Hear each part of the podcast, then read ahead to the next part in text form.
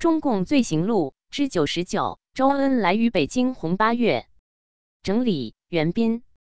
大纪元二零二二年十二月二十六日讯，了解一些文革历史的国人往往认为，一九六六年八月发生在北京市的红色恐怖，只是由中共高干子女组织的第一批老红卫兵的过激行为。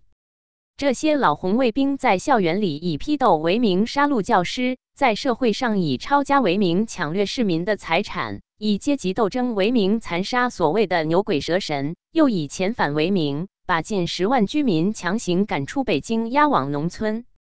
但其实，对北京市居民的抄家驱逐是中共中央的既定决策和预谋，并非红卫兵的一时过激行为。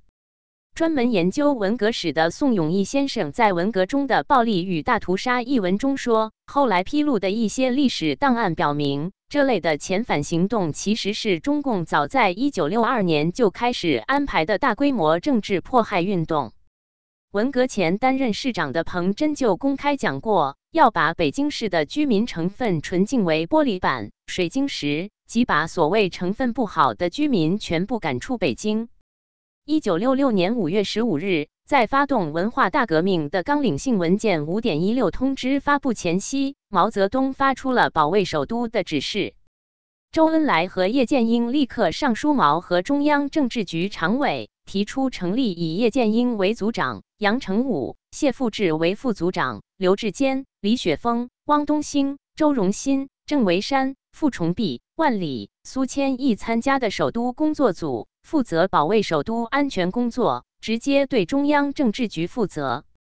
五月十六日宣布打倒所谓的彭、罗、陆、杨反党集团后。这个工作组采取了一系列保卫首都安全的措施，除了自五月十八日起调六十三军的一百八十九师和六十五军的一百九十三师进驻北京各要害部门及所有的宣传机关之外，工作组还有一个长期计划，即通过公安局大规模遣返驱逐所谓的成分不好的居民。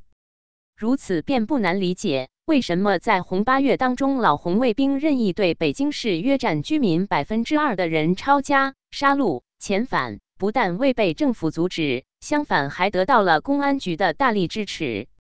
上述首都工作组的副组长、公安部长谢富治当时曾公开要求公安干警不要去阻拦那些事，指红卫兵的乱打乱杀，要为红卫兵当参谋，提供情报。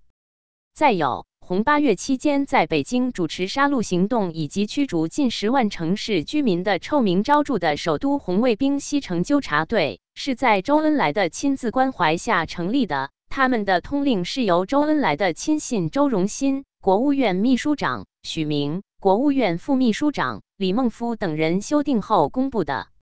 不难看出，中共上层早已决定了所谓的净化北京的大规模政治迫害计划。而一九六六年八月，老红卫兵不过是为当局所用，他们充当了打头阵的法西斯式冲锋队而已。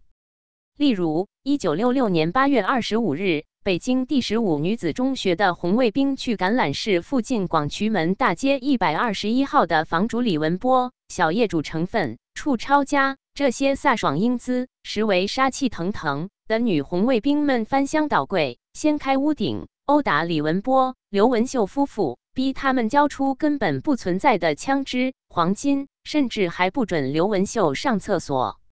李文波在忍无可忍中拿起菜刀抵抗，于是被当场活活打死。据一位大陆学者的调查，正是当地的片警和居委会把那些女红卫兵引到李文波家中行凶的。